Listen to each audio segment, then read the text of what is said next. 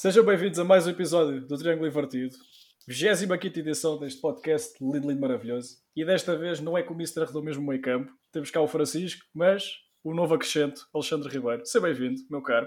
E bem-vindo de volta tu também, Francisco. Obrigado, obrigado. Olá. Cá estamos. Ora bem, no cardápio temos hoje o quê? Dois temas, na verdade, a Liga Portuguesa e a Liga dos Campeões. Se calhar atacamos já aqui em força ao nosso campeonato, nosso a Liga Portuguesa. Exatamente. Uma pequena, uma pequena divisãozinha ao que está para vir. E a começar já hoje, sexta-feira, que é o dia em que estamos a gravar isto. É provavelmente no dia em que isto sair já o jogo aconteceu, mas temos já aqui um derby à entrada da jornada. Exatamente. Marítimo Nacional. Uma, Marítimo Nacional. Não, Nacional Marítimo, assim é que é, que o jogo é na Chopana. Uhum. Um jogo que, assim à primeira vista, o que salta mais ao olho, à vista, é precisamente o novo treinador do Marítimo. Milton Mendes abandonou o cargo recentemente. E agora, o novo treinador, ajudem meus caros, eu agora estou esquecido. Rui Velasquez, se não me engano. Exatamente. Rui Velasquez, novo treinador do Marítimo. O que é que vocês têm a dizer deste jogo? Assim, algum comentário? Bom, este jogo é um jogo claramente é muito importante para, para as duas equipas. O, o, Nacional e o Marítimo estão separados por uh, seis lugares. O, o Nacional está em 13 terceiro e o Marítimo está em, em 18, é o último lugar. Uhum. Uh, em 16 lugares, não, separados por 5 lugares, assim é que é. Uh, mas a diferença pontual é de apenas 3 pontos. Uh, portanto, é claramente uma luta na manutenção. Vêm as duas equipas, os últimos 5 jogos, o Nacional ganhou um, o Marítimo não ganhou nenhum. Uh, e vai ser um jogo uh, muito importante não só para estas duas equipas, mas para outras que também lutam pela manutenção na Primeira Liga, como é o caso do Farense, do Gil Vicente, do Famalicão, do Belenenses Chato, tem apenas mais um ponto Nacional. Uh, é um jogo que vai ser muito interessante de acompanhar, muito importante. Concordo, concordo plenamente com, com, o Francisco. É um jogo que, apesar de só, só entrarem duas equipas, em, três, a contar com a equipa da arbitragem, mas apesar de só entrarem o Nacional e o Marítimo, é um jogo que vai mexer com, com muitas equipas da, da Liga. Uh, destacar também esta competitividade cá, cá no fim do, do nosso campeonato, a luta para, para não descer, a luta para a manutenção. E vai ser um jogo muito importante, primeiro para ver Rui Velasquez, como é que se vai começar a adaptar o treinador do Marítimo novamente no Campeonato Português. Creio que já treinou o Tondela, se não estou em erro. E, uh, e é continuar a ver o, o, trabalho do Luís Freire, que até agora eh, não tem sido dos mais positivos, mas também não tem sido mau. É um, jogador, é um treinador que gosta de praticar um futebol ofensivo. Uh, o pior é que às vezes é complicado fazer omeletes sem ovos como se costuma dizer, e, e, mas o Marítimo vai, vai, o Nacional vai continuando em cima da minha d'água e, e, vamos ver o que é que este jogo vai dar. O Marítimo, se perder, acho que começa a ficar com a vida muito, muito complicada. O que é que vocês acham? é isso, é basicamente o que acabaste de dizer. Olhando aqui para a forma das duas equipas, o Nacional vem de uma série de quatro derrotas consecutivas, que é. Pronto, é o que é. Acho, acho, acho que os resultados falam por si. Exatamente. Uh, já o Marítimo, é verdade, novo treinador, Uh, bem, se eu falava, agora que estou aqui a ver, se eu falava da má forma do Nacional, minha Nossa Senhora, o Marítimo tem um ponto. Já não ganha desde de janeiro.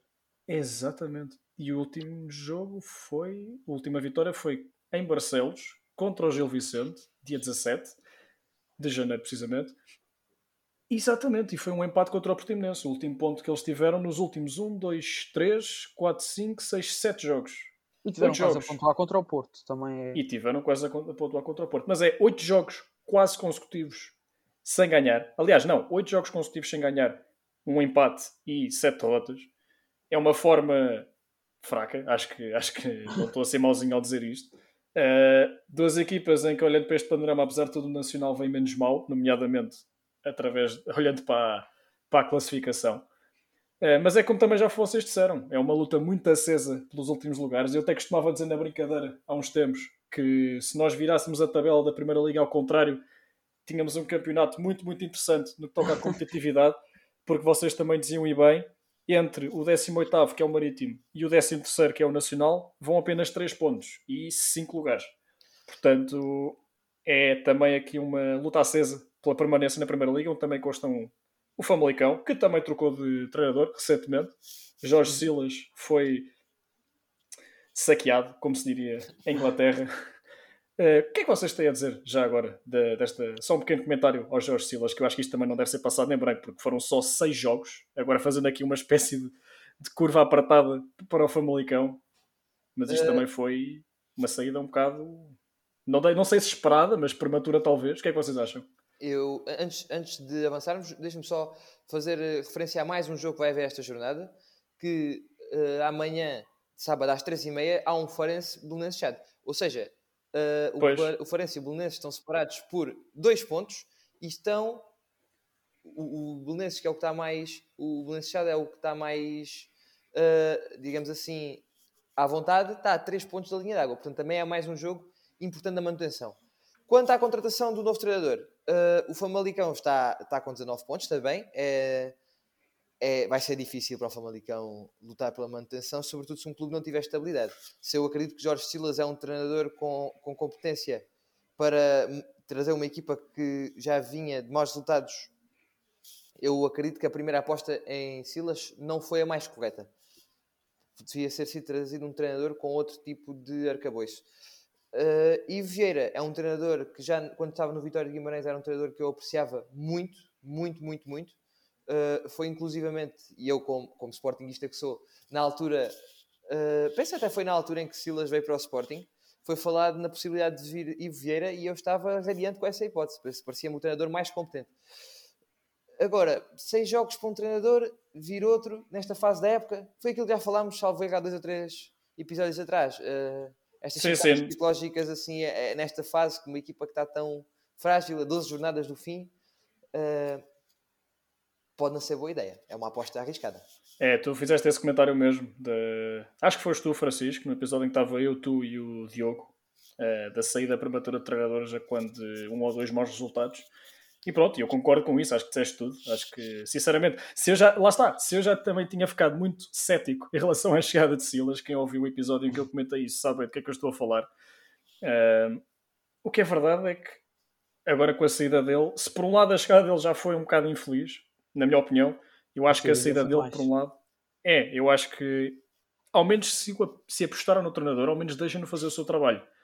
Exato. Mas pronto. E, e, meia dúzia de jogos não são suficientes, uh, pelo menos acho, penso eu, não é o suficiente para um treinador demonstrar o seu trabalho. Acho de maneira que é muito pouco. E, uh, e só, só mesmo para acrescentar ainda nesse, nesse tópico, acho que isto só demonstra o mau planeamento da época que foi feito pela, pela equipa de Famalicão. O Famalicão tem dois anos de Primeira Liga e nesses dois anos for, houveram muitos jogadores uh, a ser trocados, mesmo que a equipa no primeiro ano era quase toda nova.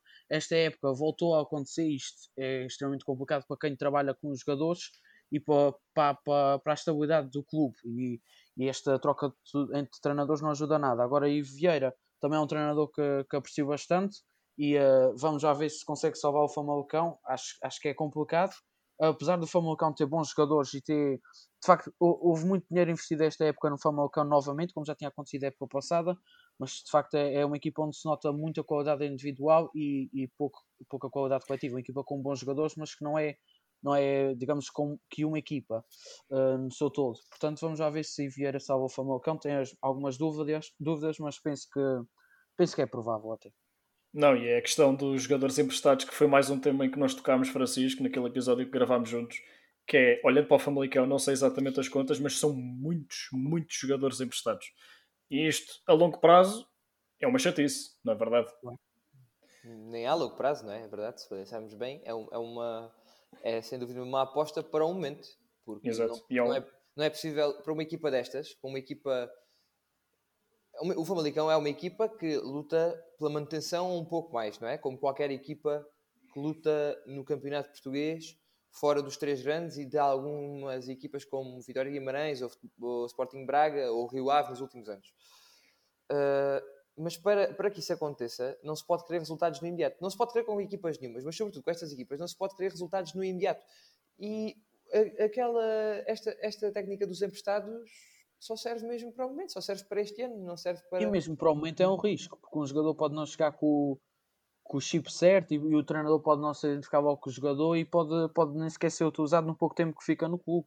Exatamente. É verdade, é verdade. Pois isso é outra coisa que eu também já partilhei aqui, que para quem jogou futebol sabe que mudar de. Pronto, já não é concretamente a questão dos emprestados, é mais voltando à questão de mudança drástica de treinador assim a meio de uma época. Uh, tu, Alexandre, também já jogaste futebol. Francisco, não me recordo se tu já jogaste futebol ou não. o que eu fazia não era bem jogar futebol, mas sim, joguei. joguei. ok, isso é outra história, mas pronto. mas pronto, para quem já jogou ou quem ainda joga, sabe que estas mudanças de treinador assim a meio da época são duras. É, acho que é muito um trabalho invisível que às vezes passa despercebido aos adeptos, mas é algo que afeta muito o coletivo. Mas bom, acho que quanto ao Famalicão, o geral já foi dito. Só para encerrar então o tema do Marítimo Nacional, para também falarmos de outros jogos, acho que, acho que também já está praticamente tudo dito. São duas equipas a lutar pela manutenção, que não vêm da melhor forma, estão portanto à procura de reencontrar o seu caminho. E pronto, vamos ver. Derby da Madeira, que só por ser um derby também já é sempre interessante. Como Há sempre dizer, uma... Nos derbys não, a forma não conta.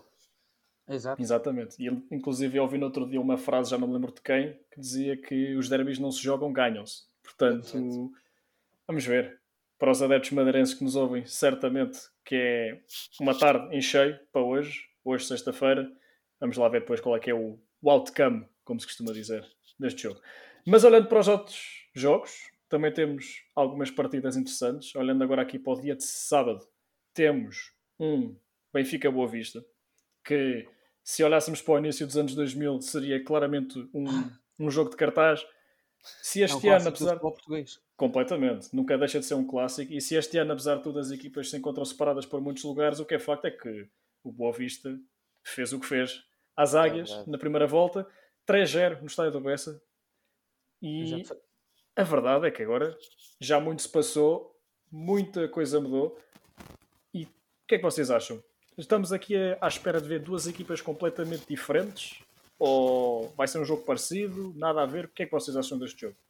Uh, acho que vai ser um jogo diferente, uh, apesar de não descartar a, hipó a, hipótese de acontecer uma, uma surpresa como aconteceu na primeira volta, que o Boa Vista venceu uh, no Bessa por 3 bolas a 0 o Benfica. O Benfica que na altura não tinha ainda nenhuma derrota para a Liga, mas acho que o Benfica agora está, está diferente para melhor, apesar de, de, de ser difícil de comparar na altura, porque antes também, como já disse, não tinha nenhuma derrota, mas comparando o momento atual da, das Águias, acho que é um Benfica melhor porque tem conseguido, feita tem conseguido fazer aquilo que, que, que, estava a faltar fazer ao Clube da Luz, que era meter a bola no fundo da baliza. O Benfica tem conseguido marcar o último jogo 3-0 frente ao Bessado. O Bessado, que era uma das melhores defesas do campeonato, uh, conseguiu ganhar por 3-0. Os gols de Seferovic e um de, de Lucas Veríssimo. O Benfica, neste momento, parece uma equipa mais sólida, uma equipa também com mais tempo de preparação para os jogos, que era isso que Jorge Jesus muitas vezes uh, lamentava que era o Benfica era uma equipa com muito jogo e que não tinha tempo para preparar os jogos e que o Covid também não estava a ajudar, porque tinha vários jogadores infectados e até o treinador chegou a ficar infectado. Portanto, parece um Benfica mais sólido, mais competente e mais eficaz. E um Boa Vista agora com de Ferreira, que é sempre uma equipa complicada.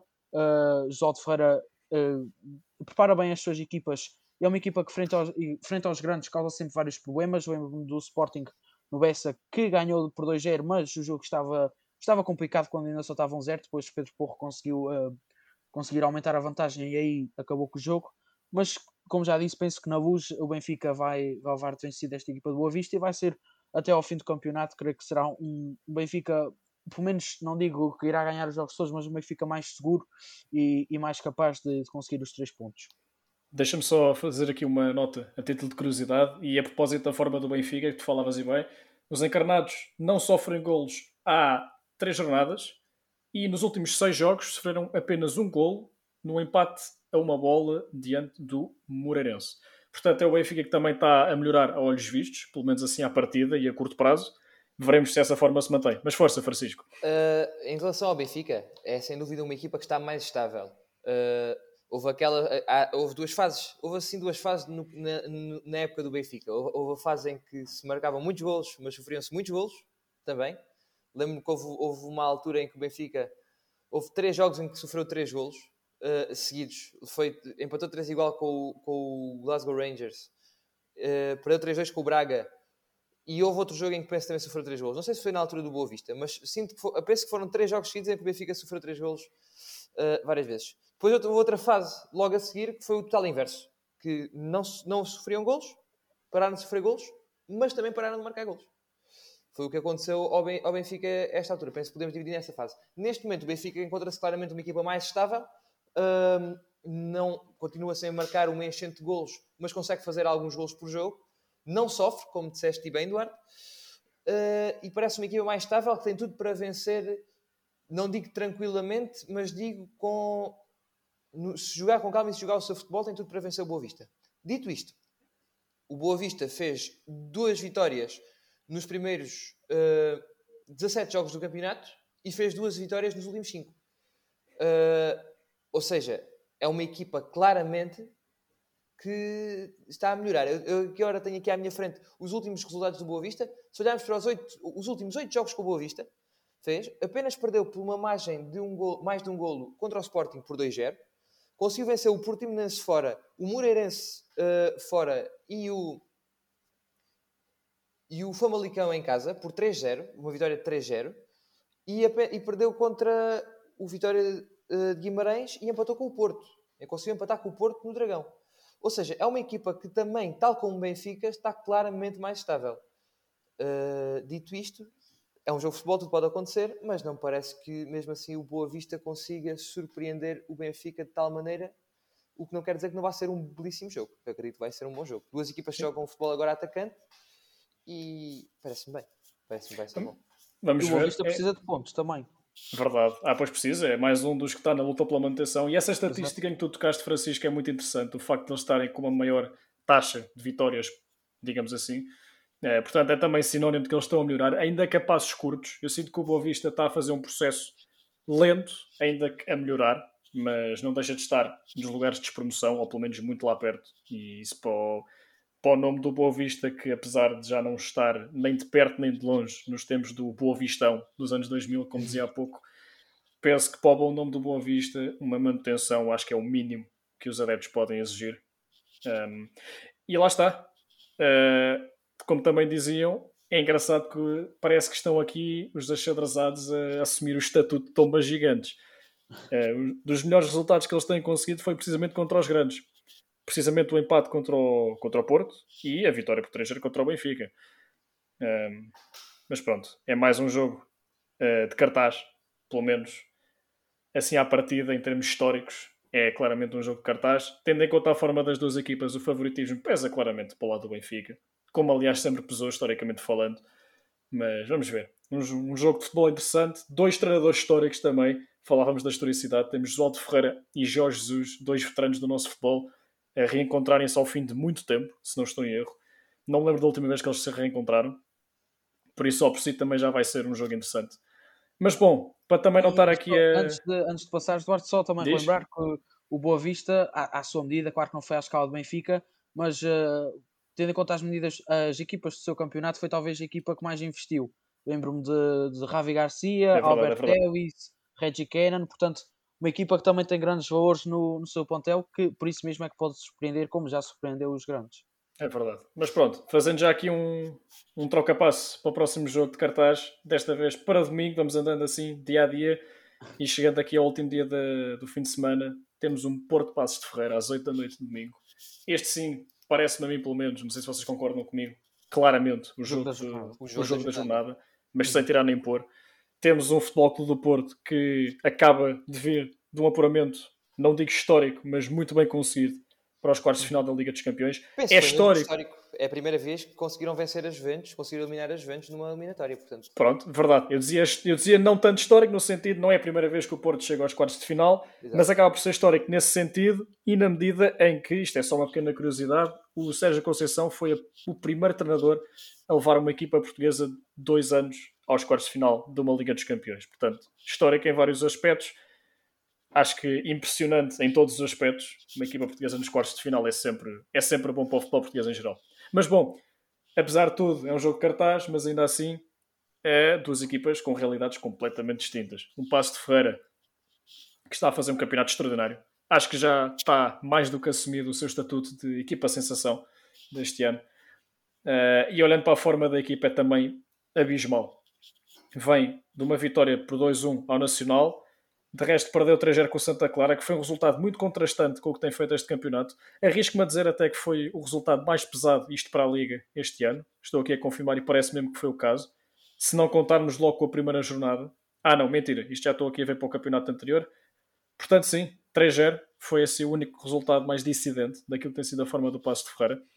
E por outro lado, temos um Futebol Clube do Porto que, olhando para a forma recente, isto excluindo a Liga dos Campeões, obviamente, também vem de alguns bons resultados. Isto se não contarmos com alguns, algumas meias finais da Taça da Liga, mas pronto, isso é outra história e também já vai há algum tempo desde então.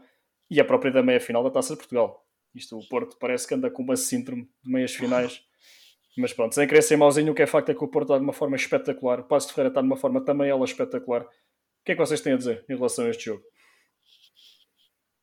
Um Porto que me parece que, que tem vantagens e desvantagens nesta passagem uh, na Liga dos Campeões no que toca a este jogo já. Uh, uma equipa ultra motivada, sabemos, toda a gente sabe que o, o aspecto psicológico e da motivação é extremamente importante e o Porto é uma equipa conhecida por.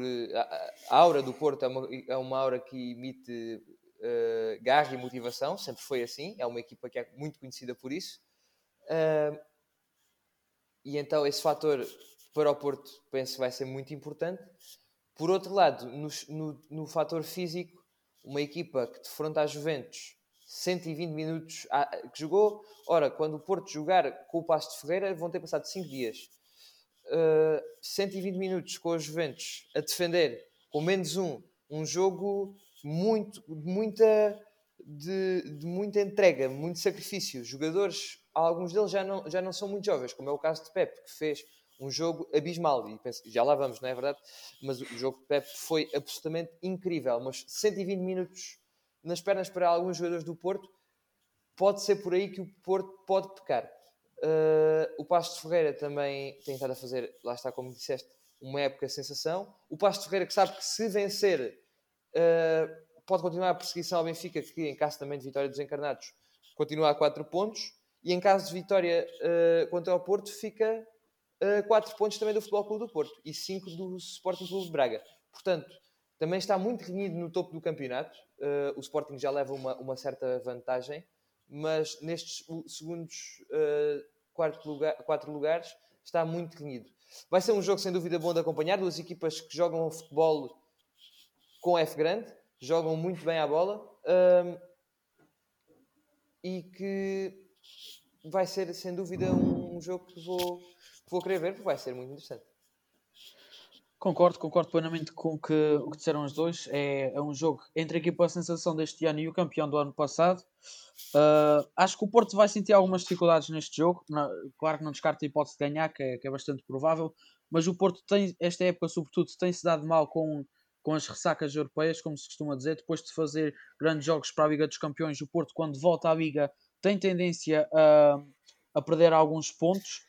E uh, este Passos de Ferreira tem a versão bem estudada, já demonstrou isso este, este campeonato uma vez, quando venceu no, no, na capital do móvel, em Passos, o Porto por 3 bolas a 2, se não estou em erro. Uh, portanto, acho que vai ser um grande jogo. Dois treinadores uh, muito, muito bons que, que me enchem bastante as medidas. Pepa está a fazer um trabalho, já, já tinha feito um trabalho bastante bom na Primeira Liga, mas continua a fazer com, com o Passos de Ferreira e Sérgio Conceição, que acho que é um, é um treinador que, que é criticado por muitos, mas eu como Sportingista, durante vários anos, quem me dera a mim ter, ter tido um treinador à frente do meu clube com o Sérgio Conceição, que é um treinador que muitos podem não gostar, mas que em todas as suas equipas imprime muita raça e, muita vontade de ganhar e, e trinca a língua para, para, para ganhar todos os jogos. Portanto, acho que vai ser um, um grande jogo.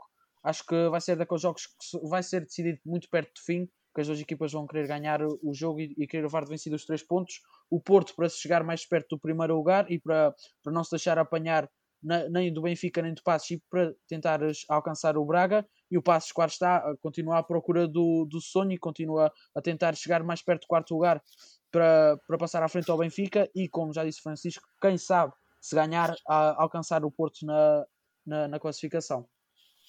E falávamos em classificação e no que toca a essa estatística, olhamos para o Passos que está a 6 pontos do, do seu rival imediato abaixo, que é o Vitória Sport Clube Uh, portanto, é também aqui uma, uma fratura dos primeiros cinco classificados para o resto da tabela, mas não deixa nem por isso de ser um, um topo da tabela muito, muito competitivo. Isto, mais uma vez, se escolhemos o Sporting, que surpreendentemente está destacadíssimo no topo do campeonato, como há muito não se vê.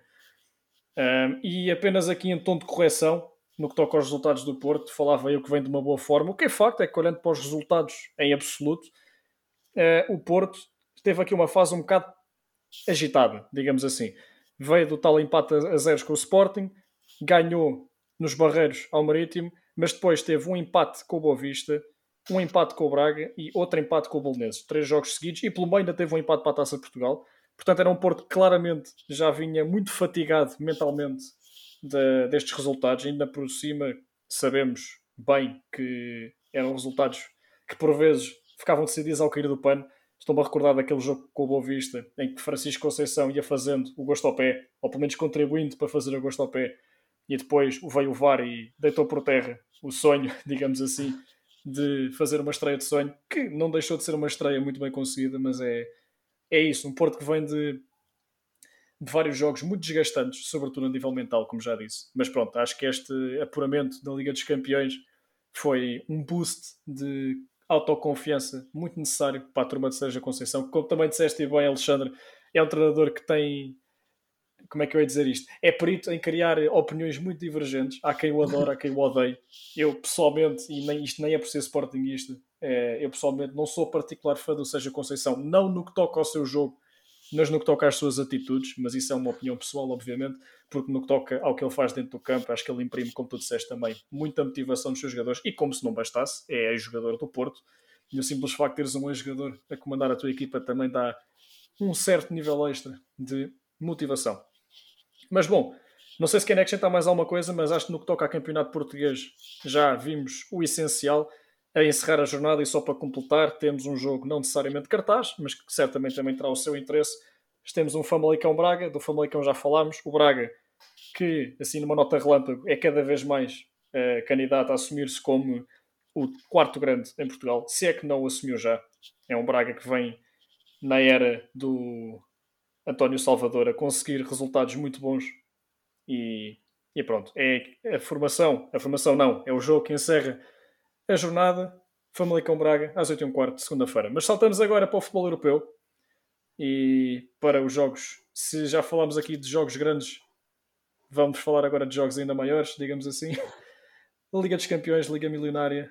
Tivemos partidas muito interessantes. Por onde é que vocês querem começar, meus caros? Estou aqui a olhar para, o, para os resultados. Vimos um PSG Barcelona. Não houve remontada desta vez, se calhar podemos começar por aí. Eh, antes de partirmos para aquilo que todos nós certamente sabemos que é o grande jogo do Porto, mas acho que precisamente por isso podemos deixar esse mais para o final. Atacamos para já, se calhar, este do, do PSG. Vocês viram o jogo? Não viram? Viram mais ou menos? Vi Como é só é a segunda parte. Eu fui vendo algumas partes do jogo. Uh, gostei, gostei, da formação do Barcelona, voltei a gostar do Barcelona. O Barcelona está em claro crescimento agora com o Ronald Koeman nesta fase. Uh, Messi é Messi, Pronto, acho, acho, que não se precisa dizer mais nada. Uh, e o Ronald Koeman assumiu uma formação uh, com uma defesa a 3, sobretudo na fase de construção. Uh, e parece-me que está finalmente a conseguir tirar alguns frutos de, do, da equipa que tem. Será, se calhar será o suficiente para Messi ficar. Agora, este é o ano zero de Coleman e viu-se já, porque já o Atlético continua a liderar o campeonato com uma vantagem menor do que tinha. Uh, mas esta, esta Liga de Campeões já foi contra um PSG que, mesmo sem Neymar, provou que este Barcelona foi de certa maneira, uh, e passa a expressão, um passeio. Porque, uh, sobretudo depois da primeira mão, 4-1 em Camp Nou, agora ficam um igual, um jogo bastante mais equilibrado, mas não parece que este Barcelona tivesse alguma vez argumentos para conseguir vencer o Barcelona. Sim, na, eu concordo. O Barcelona tivesse Diz argumentos isso. para vencer o PSG, assim é que é exato, exato. Eu já estava a concordar e tinha sido ao contrário. Não, mas eu concordo. Uh, na, no conjunto das duas eliminatórias, o PSG claramente mereceu ganhar. Uh, neste jogo em França, o Barcelona apresentou-se muito melhor do que se tinha apresentado no jogo em Camp Nou. E foi um Barcelona que, sobretudo na primeira parte, depois viu o resumo, sobretudo na primeira parte, teve muito, muitas oportunidades para, para conseguir uh, alcançar algo mais nesta eliminatória. Tem, temos de destacar, para além da na equipa de Barcelona, destacar um pouco a equipa no geral, mas Messi e Griezmann também fez um belo jogo. Uh, mas no jogo em si temos de destacar que é o Ornavas, que, acho que fez 10 defesas, se não me engano, defesas importantes, e que, que, foi mantendo o PSG. O, o, PSG dava a ideia também que, que, se quisesse podia acelerar o jogo e podia eventualmente chegar ao gol. Mas, uh, mas uh, que o Ornavas uh, foi mantendo os pés bem assentes na terra para a equipa do PSG. o Barcelona esteve bastante bem, Uh, como já disse na primeira parte, teve, teve muito mais perto de, de conseguir dar a volta à eliminatória. A segunda parte voltou a, a, entrar bem e a estar bem, mas a, a, partir do minuto 70, 75, viu que o sonho já, já, já não era assim tão possível e foi começando a tirar o pé do acelerador. Continuou a jogar no meio campo adversário, mas, uh, mas sem criar já grandes ocasiões de perigo, também uh, devido à, à, fadiga que era, que era normal ser apresentada naqueles minutos. Uh, e gostava também de destacar na equipa de Barcelona Pedri, que é um jogador que, que tem gostado bastante. Um jogador ainda bastante novo, mas já se nota que tem bastante confiança com a bola no pé. E, uh, e Messi, Messi foi num penalti, uh, mas esse penalti, se caso tivesse marcado, não sei se o desfecho da partida não poderia ter sido diferente, mas fora isso, creio que foi um bom jogo. O PSG, como já disse, a passar. É, não sou preto em astrologia, portanto também não sabemos o que é que ia acontecer se Messi tivesse marcado. Mas pronto, acho que o essencial já foi dito. Foi um Barcelona claramente com o gás todo no acelerador. O gás todo no acelerador, que estupidez. Com o pé todo no acelerador, assim é que é. Uh, na primeira parte, e curiosamente foi a parte que eu não vi. Uh, o que eu vi da segunda parte foi um Barcelona claramente já a acusar o resultado e mentalmente desgastado, porque convenhamos que três gols de desvantagem numa eliminatória a 20 minutos do fim afeta qualquer um, mesmo uma das melhores equipas do mundo, como é o Barcelona. O que eu senti, e falo aqui do pouco que eu conheço deste jogo, porque mais uma vez só vi a última meia hora, senti que o Barcelona estava com muita dificuldade a finalizar. O que eu vi da pouca meia hora que restou, ou do, dos poucos minutos que restaram desse jogo, é que o Barcelona tentava muitas vezes o ataque e aquilo, eu lembro que fiz este comentário com quem estava a ver o jogo na altura, aquilo quase que parecia futsal. Víamos um Barcelona a rondar a área do PSG constantemente, mas muito, muito, muito poucas vezes arriscava o remate. E penso que talvez por aí tenha pecado.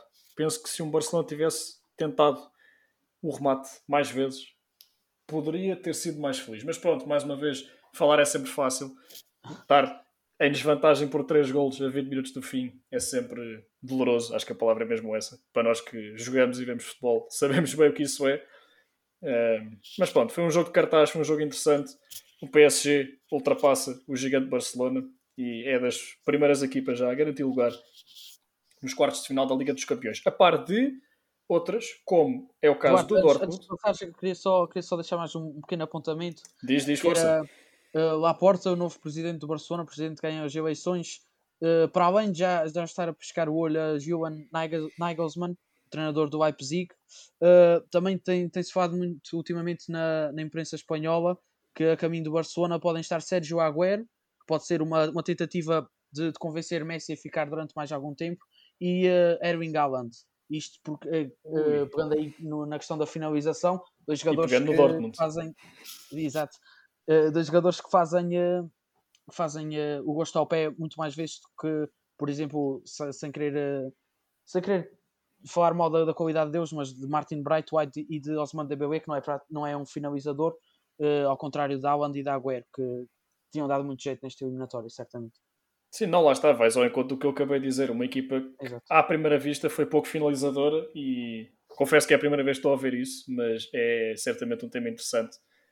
Uh, vamos ver, vamos ver o que acontece. Sou sincero, não consigo perceber como é que o Barcelona, com as dívidas que tem que são objetivamente dívidas muito elevadas, conseguirá trazer um jogador como Erling Haaland nesta fase da carreira. Exato, vamos ver o que faz lá à porta. Uh, uhum. Mas vamos ver, é isso mesmo. E agora falámos em Haaland, vamos passar para o Dortmund-Sevilha, não é? Exatamente, que eu por acaso não vi este jogo, não sei se vocês viram o jogo. Não, não, sim, sim, não. acompanhei. Acompanhei, acompanhei. Então força, Francisco, ataquem. Uh, foi um jogo Uh, mais uma vez voltou a acontecer aquilo que aconteceu na primeira eliminatória de um lado um Sevilha que se via claramente a praticar um futebol uh, construtivo, um futebol positivo, uh, sempre com, a dominar a posse de bola, com oportunidades de perigo. se não me engano, e deixa-me só voltar aqui a ver, exatamente, o resultado só começou a ser construído mesmo no fim, é necessário, só marcou o primeiro aos 70 minutos, sabia que tinha sido na segunda parte, mas não sabia exatamente os minutos. o jogo ficou 2 igual, o Sevilha pelo futebol que praticou, merecia mais. No entanto, Erling Haaland. É o que tenho a dizer. É isto não quando Erling Haaland. Exatamente. Uh, o, o treinador, penso que foi o treinador do Sevilha que disse uma coisa que me pareceu verdade. O Sevilha, das quatro partes da eliminatória, foi, foi melhor em três. uh, uhum. praticou melhor futebol em 3. Uh, no entanto, mais uma vez, o, o, o Cyborg norueguês, como é conhecido de certa maneira, algumas vezes, uma das algumas tem, e voltou é a marcar dois gols, voltou a marcar dois gols e, e até com um episódio caricato, não sei, não sei se acompanharam. Um, Por acaso não sei. Basicamente, Sim, do, do Sevilha. Exatamente. Uh, Alan bateu um penalti, o guarda-redes gritou Kirikocho, que é uma maldição, digamos assim, do Sevilha para, para os penaltis, gritou isso para dar azar, por uma maldição que vem anterior, vem de antes, aliás, e depois o penalti foi mandado repetir, Alan bateu e correu para o guarda-redes a gritar Kirikocho. Quando foi perguntado o que é que ele gritou, ele disse: Eu não sei, só gritei aquilo que ele gritou a mim. Epá, incrível. Com esta marca, Confesso. Alan tornou-se o jogador mais rápido a marcar 20 gols na Champions League com apenas, salvo erro, 14 jogos. Uh, Minha Nossa Senhora. Absolutamente incrível. O Ronaldo, por exemplo, precisou de 56. Jesus. Mas pronto, também é claramente aqui uma, um grande jogador a provar cada vez mais o seu valor, se é que ele precisa de provar muito mais nesta altura, com a pouca idade que, que ainda tem. Erling Haaland, falamos de um jogador de 20 anos, eu sei que não parece, mas é, é estranho pensar que ele apenas tem 20 anos e, e pronto. De resto, um resultado que veio a sorrir ao Dortmund, que é mais uma equipa a seguir em frente. De resto, mais jogos. Tivemos o Red Bull Leipzig contra o Liverpool, que foi à mesma hora que o jogo do PSG e do Barcelona. Este jogo eu também não consegui acompanhar, não sei se vocês tiveram essa oportunidade. Também não acompanhei o PSG e o Barcelona, este não. Uh, eu, fui, eu fui vendo, pronto, mas, mas posso falar ao, ao mesmo tempo. Portanto... Sim, sim, diz, Ilson, diz, diz. Uh, eu, eu, posso dizer que não vi este jogo. Eu gosto muito da equipa do Liverpool e gosto muito do, do clube em si, uh, mas não vi este jogo também por um bocado de, de medo do que é que ia acontecer. O Liverpool não tem tido, não tem tido a, a época mais fácil, com muitas lesões e com vários resultados negativos. Pela primeira vez na sua história para o campeonato, perdeu cinco jogos consecutivos em casa, que é, que é algo que, se disséssemos isso à, à entrada desta época, era algo que nunca, nunca pensávamos que ia acontecer. Mas realmente, o Liverpool é das equipas que sente mais falta de seus adeptos, que devido que isto, que isto acontecesse com, com o Enfield cheio. Mas bom, passando agora para o jogo em si, creio que é um Liverpool que, que, se, que vai dar tudo na Champions. Um pouco daquilo que falámos no, no, último episódio deste podcast. É um, um Liverpool que, que, se vai focar sobretudo na Liga dos Campeões para tentar salvar, entre aspas, salvar, pode-se dizer mesmo salvar, porque um, acho que penso que todos os clubes gostariam de salvar uma época ganhando a Liga dos Campeões. Sim, acho no Liverpool é... que está em oitavo lugar. Se, o, o se for preciso recordar alguém, oitavo lugar. Minha Nossa o campeonato já, já está fora de questão e o, o City já não tira o pé do acelerador. Exatamente. Portanto, acho que uh, se, há, se há competição do Liverpool tem hipóteses, é aqui na Liga dos Campeões. Uh, este jogo não vi, como já disse, dois go um gol de, de Salah e outro de Sadio Mané, que têm sido os, os, os artilheiros desta equipa. Diogo Jota voltou à titularidade. E, uh, mas, à semelhança do Dortmund, penso que o Liverpool e Dortmund são duas equipas que acho que, que, seriam boas para o Porto defrontar. Não sei se, se, concordam comigo. O Liverpool, que não tem sido tarefa fácil nos anos recentes para, para a equipa de Porto, mas este, este Liverpool, o Porto a, em contra-ataque, como tem feito esta época, a aproveitar as fragilidades defensivas e a, e a secar, como secou a Juventus, a frente de ataque do Liverpool penso, e, e, e do Dortmund, penso que poderia ser algo muito interessante e penso que, que seria que seriam duas equipas que o Porto pudesse ter várias hipóteses de passar. Não sei se concordam, se acham que. Sim, pegando só nas equipas que estão apuradas até o momento, isto é Liverpool, Porto, PSG, Dortmund, uh, e são estas, pronto. uh, eu diria que destas quatro, ou melhor, destas três, sem contar com o Futebol Clube do Porto, talvez fosse o caso, sim, o que tu estás a dizer, o, o Liverpool. Não pela equipa em si, mas precisamente pela forma que o clube atravessa. Uh, é um clube que, por comparação com os outros, está numa forma um bocadinho mais baixa, chamemos-lhe assim. Historicamente, é verdade que o Porto e o Liverpool não se têm dado bem, pelo menos o Porto não se tem dado bem com o Liverpool, mas não sei. A bem ou mal ainda há mais jogos. Ainda temos o Mönchengladbach City, o Lazio Bayern, Atlético Madrid-Chelsea e o Atlanta Real Madrid. Vários jogos ainda para o Porto era, era o Lazio, mas para isso Também é verdade. passar o Bayern. Pois, exatamente. perdeu 4 na primeira mão. Não, exatamente. Eu, em relação a isto, vou ter de discordar uh, em relação ao Liverpool. O Liverpool é uma equipa que está mal no campeonato, está muito mal no campeonato. uh, muito por causa das lesões que tem sofrido. Atenção, que não acredito seja desculpa, porque uma equipa como o Liverpool e com a profundidade do plantel que o Liverpool tem, tem de fazer muito mais. E há coisas que não se justificam, como por exemplo, nesta, nesta, um, neste jogo, uh, a dupla centrais utilizada, Nathaniel Phillips e Ozan Kabak, foi a vigésima dupla de centrais utilizada este ano por uh, Jurgen Klopp. Bolas. Uh, ou seja, a estabilidade da defesa está de facto um caco. Mas voltaram Diogo Jota, uh, voltou Diogo Jota. Que jogou titular, certo? Exatamente, jogou titular. Uh, vejo, fala-se do regresso de Van Dijk já em abril. Uh, não é certo, mas é uma possibilidade. E há um, um fator que eu gostaria de destacar que fez grande diferença neste jogo. No primeiro jogo, o Liverpool foi, extrema, foi bem mais dominante do que neste segundo. O resultado foi exatamente o mesmo, mas neste jogo o Leipzig foi muito mais pressionante. Foi uma equipa que conseguiu ter mais bola, foi uma equipa que soube pressionar. Mas houve uma diferença que foi feita, que, uma diferença que existiu, aliás, uh, de um jogo para o outro. Que foi uh, Fabinho a jogar na posição 6. foi muito mais fácil para o Liverpool conseguir conter certo, certos impulsos com Fabinho a jogar a 6 em vez de Tiago Alcântara, como tem jogado, por exemplo. Que é um médio que oferece muito na construção, defensivamente também é algo competente, mas não se compara àquilo que Fabinho consegue fazer.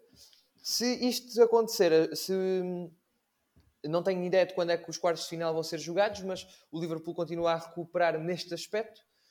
Uh, penso que o meio campo do Liverpool vai se ficar muito fortalecido e que vai ser sem dúvida um problema para o Porto se, se jogar contra a equipa portuguesa. Portanto, considero que o Dortmund seja uma melhor hipótese para o Futebol do Porto do que o próprio Liverpool. Eu, eu penso que eh, antes de irmos para o Porto, que é o, é o jogo que, que nos resta, uhum. eu penso que só, só Manchester City, Bayern e, uh, e PSG são as equipas que o Porto poderia de facto não passar e, e ter as hipóteses muito reduzidas. De resto, uh, Atlético Madrid Chelsea, qualquer uma destas, vejo o Porto pode, pode ter hipóteses. O Liverpool, como já disse, e Dortmund também acho que pode ter hipóteses. E uh, o Atalanta ou Real Madrid, também acho que qualquer uma delas o Porto pode ter hipóteses. O Real Madrid, como sabemos, é sempre o Real Madrid, mas esta época, para além de não estar muito bem, ainda nem tem a eliminatória completamente passada, ganhou apenas por uma bola a zero e foi o que foi, porque a Atalanta teve menos um jogador e, uh, e o Real uh, mostrou muitas dificuldades para marcar, teve que ser um remate de meia distância de Mendy a furar o, o nulo no marcador. portanto, como já disse, só Bayern, City e PSG que penso que o Porto poderá ficar, ficar por terra. De resto, eu vejo hipóteses em todos os jogos.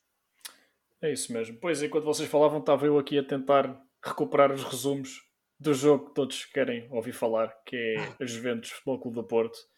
E não sei por onde é que querem começar, acho que o resultado fala por si, mas eu diria que começarmos por uma pessoa, Pep. O que é que vocês acharam do jogo do Pep? Incrível, magnífico, espetacular. Pronto, tira umas palavras da boca, Francisco. Às vezes simples, curto e direto também diz mais do que muita outra coisa. Não, mas agora aprofundando um bocadinho mais, é, foi, foi um jogo foi um jogo de um grande central, 38 anos, nunca é, nunca é demais referir a idade de Pep, porque muitos centrais de, com a sua idade ou já estavam aposentados ou já estavam uh, para a MLS, para as Arábias. Exato. É uh, só de recordar que Ruben Amorim, treinador do Sporting, é mais novo, mais novo. do que Pep neste momento. É só uma curiosidade, mas continua, Alexandre. E, e Pep mostrou que, que ainda é um central para durar mais uns aninhos a, a bom plano. Penso que foi um, um, Porto que, que defendeu muito bem e não se, não se limitou a defender, mas uh, já vamos à parte da, do ataque. Foi um Porto que, que não mudou a sua tática, acho, algo que, é, que achei que foi muito importante porque o Porto tem demonstrado algumas dificuldades quando se muda a tática para se adaptar ao adversário. Foi um Porto que manteve o seu 4-4-2, uh, ah, no entanto, com algumas uh, modificações uh, momentâneas na estrutura. A linha de 4 defesas muitas das vezes passava a 6, o que não tem que ser um problema. É, foi uma forma do, do Porto conter Alexandre e Juan Quadrado. Juan Quadrado também fez um grande jogo, foi o jogador com, com mais cruzamentos da história da Liga dos Campeões foram 30 e não sei, não sei quantos, 30 e poucos. Uh, mas como já disse, a, a minha A6 não, não tem efetivamente que ver, a ver com, a, com, com um sistema ultra defensivo, porque aliás a linha defensiva do Porto nem estava, uh, digamos que enfiada na baliza, e isso era o que, o que as Juventus queria, porque assim era muito mais fácil dos cruzamentos terem, terem sucesso. foi uma linha de Porto também, uma linha defensiva que não foi efetivamente alta, foi uma, uma linha média segura que, que não deixou as Juventus criar muito perigo e depois Corona e Otávio, como já disse, ajudavam uh, Manafá e Zaidu para as subidas dos laterais das Juventus, e, mas souberam-se também uh, desdobrar muito bem para o ataque quando foi necessário. Uh, destacar também a dupla de meio campo, Sérgio Oliveira, que marcou dois gols, e, uh, Uribe. Penso que é, é com esta dupla que o Porto consegue ser mais forte. Acho que não há, não há nenhum jogador no banco que, ao entrar, a equipa ou continua ao mesmo nível ou melhor. Penso que esta dupla é, é a dupla, é, como já disse, a dupla mais forte. E, e atenção que no próximo jogo da, da Liga dos Campeões, Sérgio Oliveira na primeira mão não joga. Isto poderá ser um problema para o, para o Porto. Não sei Estamos quem, a falar e... do maior goleador dos Dragões neste momento. Exato, exato. E uh, não, não sei quem é que vai jogar no lugar dele, não sei se Lume, se, se Grujic. Isso depois é, é dor de cabeça para o Sérgio Conceição, não é para nós. E, uh, mas como já disse, aliás, foi um Porto que na primeira parte até acho que teve mais ocasiões que, o, que as Juventus. Uh, não, não, posso, não posso precisar, mas foi um Porto que, que ia muitas vezes lá acima e criava perigo. Não, acho claramente, só uma pequena nota antes de concluir, é basicamente isso. Acho que parece que, eu, atenção, eu falo contra mim falo porque eu não vi o jogo, mas do que toda a gente me conta, acho que houve. Uh, Assistiu-se a dois jogos completamente diferentes na primeira e na segunda parte. Na primeira parte, acho que tivemos um Porto completamente dominante, e do que eu estou a ver agora aqui também dos resumos, enquanto falo. E da segunda parte, umas Juventus claramente ao ataque, que também seria de esperar. Uh, mas pronto, é basicamente isso. Um jogo bastante diversificado neste sentido, deu para todos os gostos, deu para ver um Porto ao ataque, um Porto à defesa. Uh, mas conclui a tua ideia, Alexandre, antes de avançarmos. Uh, foi, foi, pronto, o Porto na primeira parte, como também estava já a dizer, teve, teve bastante por cima, a criar bastante perigo. Depois, na segunda parte, Cristiano Ronaldo assiste para, para Chiesa marcar, ficou um igual. O Porto ainda teria todas as hipóteses para resolver a eliminatória. Aliás, se acabassem igual com 11 eh, para 11, o Porto teria passado. No entanto, mesmo assim, o Porto ainda poderia ter mais, eh, mais oportunidades de perigo para ganhar efetivamente o jogo uh, em Turim. Não aconteceu, Taremi foi expulso. Uh, depois, uh, claro, as Juventus tinha que fazer pela vida, foi o tudo por tudo das Juventus. No entanto, não foi, não foi um Porto que, como é que eu ia dizer, claro que se limitou a defender, mas que, que não foi só gestão para a frente, era um Porto que, que tentava ter a sua sorte quando ia lá à frente e, uh, e depois uh, a Juventus lá, lá fez o 2-1, um gol de cabeça de Chiesa. O jogo foi para prolongamento e no prolongamento o Porto foi feliz. Soube, soube sofrer e, uh, e de um livre, de uma boa parada, qual Costinha qualquer em 2004, Sérgio Oliveira a fazer, a fazer o gosto ao pé, um livre muito bem batido. Que, os italianos querem, querem arrancar a cabeça a Cristiano Ronaldo porque não, não saltou e virou as costas à bola. mas o Porto conseguiu marcar esse gol e depois depois foi, eh, foi feliz. Bem, falavas em sofrer e... Exato, e falavas em sofrer, estou-me agora a lembrar do, do remate do Ron Quadrado aos 93 minutos, minha Nossa Senhora. sim, sim. Foi preciso estômago, uh, mas pronto. Francisco, o que é que achaste do uh, jogo? Pareceu-me um jogo de uma equipa que realmente diga-se o que se disser, seja de que clube se for, uh, seja de clube seja, aliás, uh, há uma coisa que não, que não é possível negar, que é, neste momento, o Porto é sem dúvida o clube com, português com mais alma europeia. Ah, sim, uh, sem dúvida, concordo. So, não há qualquer hipótese de outro clube neste momento de estar perto do, do Porto em Portugal em termos de alma europeia. E notou-se mais uma vez um jogo que o Porto não foi só não foi só um jogo de coração do Porto, foi um jogo de cabeça, foi um jogo de, de, de futebol mesmo do Porto. Não foi só tentar sofrer. Não vimos momentos do Porto de cair no chão, fazer tempo, por exemplo. Não, foi, não vimos isso.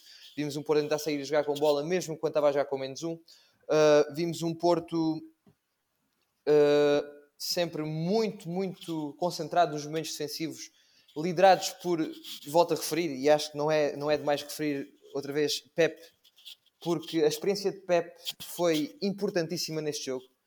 Uh, um grande jogo também de Manafá, por exemplo. Um grande jogo de Zaidu, mesmo até sair, foi um grande jogo de Zaidu. Um, o próprio meio campo, mais uma vez sólido. A aposta de Sérgio Conceição em meter Otávio e Corona, que são dois alas que sabem defender bem, revelou-se absolutamente. Uh, uh, revelou-se a aposta certa, spot on, como se costuma dizer. Uh, o, mesmo com menos um, mostrou-se a garra do Porto e conseguiram passar e para mim são justos vencedores. Eu acho também importante destacar aqui alguma inexperiência do treinador das Juventus, alguma inexperiência de Pirlo a treinar a equipa. Notou-se que houve uma certa, uma certa incapacidade de ler o jogo, não só no início, como também durante o jogo, mas mais cedo, por parte do treinador das Juventus. Uh, Chiesa fez mais um jogo brilhante, foi sem dúvida entre ele e Quadrado no ataque à atenção, porque Quadrado defensivamente não esteve assim tão bem, uh, na minha opinião mas Chiesa foi mais um jogo incrível, mas a aposta, houve duas apostas que claramente saíram furadas a, a Pirlo. Não só a aposta de colocar o Ronaldo mais encostado à linha e Morata no meio. Morata fez um jogo para esquecer, Ronaldo igual. Penso que tinha beneficiado se Kulusevski uh, tivesse jogado a partir da linha, mesmo quando entrou no prolongamento foi o jogador mais equilibrador. E Ronaldo mais fixo no meio, porque Ronaldo é um animal da área, como se, como se sabe, não é? E o meio campo das Juventus revelou muitas, muitas fragilidades, sobretudo com Aaron Ramsey. Penso que McKennie também agitou um pouco o jogo quando entrou e penso que deviam ter sido alterações feitas mais cedo. Dito isto, não é para tirar o mérito ao Porto, claro que não. O Porto tem todo o mérito em ter passado e vamos ver se consegue passar também dos quartos de final, que é o que todos queremos. Muito mérito a Sérgio Conceição e muito mérito a toda a equipe do Futebol Clube do Porto. Pois bem. Alex, não sei se queres acrescentar mais alguma coisa. Já estamos aqui a roçar o tempo limite. Pois, eu gostava só mesmo de fazer uma pergunta, talvez para finalizar. Acham que Força. é o fim de, de, da era Cristiano Ronaldo nas Juventus? Uh, o que é que acham do seu percurso uh, em Turim? E uh, se arriscam algum destino para o craque português e também para, para Messi, que se fala que sairá de Barcelona? Se arriscam. E também gostava de dizer, isto foi a, foi a saída da Liga dos Campeões, que já não acontecia já desde 2004 ou 2005 dos dois astros de, Cristiano Ronaldo e o Lionel Messi. Eu acho que era 2007. Não, não, espero não estar a dizer um vez, A última vez que não, que não estiveram na equipa foi 2004, 2005 e em 2005, 2006 foi a última vez em que não jogaram, porque Messi se lesionou nos oitavos de final, apesar de, de, do Barcelona ter vencido a Liga dos Campeões. Foi isso então. Okay. Mas é, uh, pegando o que estavas a dizer, Alex, acho que bem, vou falar em tons muito genéricos para também não estar aqui a, a queimar mais tempo. Mas, bom, Cristiano Ronaldo vai ser sempre Cristiano Ronaldo, acho que isso é inevitável. Inclusive, Fernando Santos dizia no outro dia na divisão dos jogos da seleção que os jogadores têm todos de lutar para ter lugar. Cristiano Ronaldo é o único que tem lugar garantido. Acho que a partir daí falamos de um selecionador nacional com muita experiência, acho que isso diz muito. É, mas também acho que não era preciso ouvir as palavras de Fernando Santos para chegar a essa conclusão. É, quanto ao percurso dele em Turim, concretamente, é, e sendo muito, muito, muito sucinto, acho que Ronaldo a bem ou mal perdeu um bocadinho de visibilidade em relação ao que tinha no Real Madrid, mas isso acho que era expectável. Mas dentro dessa pequena perda, acho que ele potenciou imenso a sua estadia uh, na Juventus. A bem ou mal, ainda cobrou uns quantos recordes, não me estou agora a relembrar exatamente quais, mas sei que também foram uns quantos. Portanto, acho que ao fim e ao cabo, e só para concluir a minha intervenção, uh, Cristiano vai sempre ter um impacto onde quer que passe. E estamos a falar de um jogador que, à semelhança de um tal Kazuyoshi Miura, há de continuar a jogar futebol por muitos, muitos anos. Portanto, vamos ver até que ponto é que eles não se vão cruzar um dia. Tinha a sua piada, pois mas sim. É, quanto a futuros e quanto a futuros um, a futuras paragens, bom, eu não gosto muito de especular, acho que o futuro dirá, mas assim, assim só em tom de provocação, uma vindazinha para, para o Sporting não lhe calhava nada mal. mas força, Francisco. Uh, eu acredito que o Ronaldo, a passagem de Ronaldo pela Juventus tinha um objetivo e um objetivo só. A Juventus queria ganhar a Liga dos Campeões. É possível, uh, visto, visto, assim, podemos dizer que a, que a, passagem de Ronaldo foi uma desilusão. Agora, quando a marca é a ganhar a Liga dos Campeões, não é muito difícil desiludir-nos, não é? Sim, com, equipas, com, equipas, tão fortes na Europa, basta para, para, todos, para todas as dúvidas que existem, até esta eliminatória. Peço desculpa que até esta eliminatória em que Ronaldo, digamos objetivamente, não, não teve uma boa eliminatória, não foi um jogador mais. Mas desde que esteve na Juventus, uh, até esta eliminatória, Ronaldo foi o único jogador nas fases finais, nas fases a eliminar da Liga dos Campeões que marcou gols. Marcou gols. Exato. Exato. Contra o Lyon, contra o Ajax e contra o Atlético Madrid, sobretudo contra o Atlético Madrid. O que é que um jogador precisará de fazer mais para mostrar que a culpa se calhar não é só dele?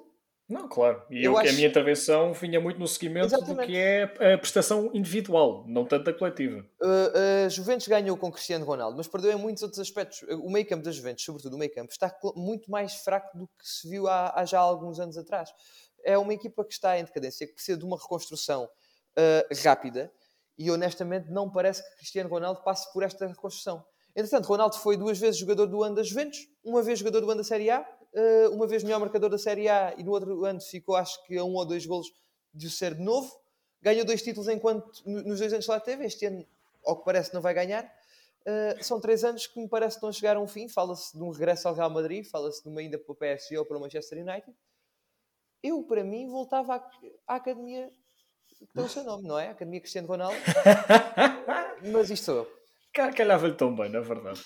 Mas pronto, estamos, estamos, a, estamos a ficar sem tempo, meus caros, vamos ter de ficar por aqui, mas bom. É isso. Deixa-me só um adicionar uma última diz, coisa. Diz, diz. Vamos esperar ansiosamente todos, acho eu, por dia 3 de maio, que é o dia em que vamos é verdade. voltar aos estádios. Deus te ouça, meu caro, Deus te ouça.